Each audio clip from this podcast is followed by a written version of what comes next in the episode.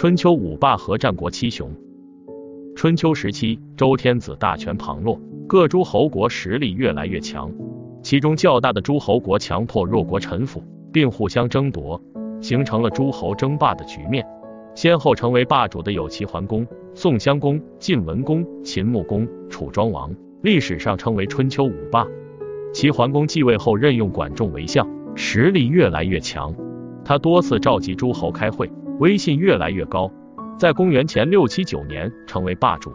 齐桓公死后，齐国因为内乱而力量削弱。宋襄公趁势而起，企图充当霸主，但宋国国力并不强盛，所以其难以与齐国相比。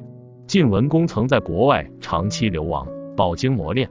他继位后努力发展生产，使政治清明，百姓安定，同时又注意与各国的关系。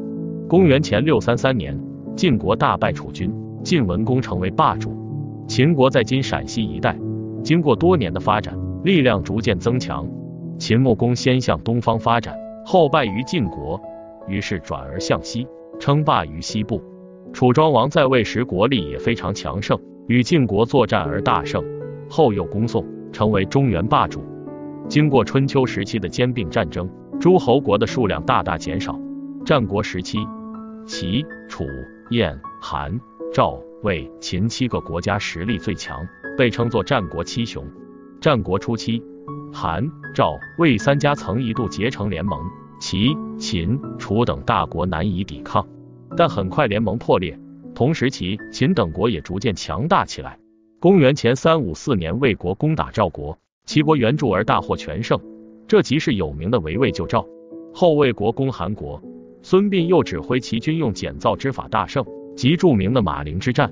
战国后期，在秦赵长平之战后，秦国越来越强，其他六国都已经衰弱，无力单独抵抗秦国。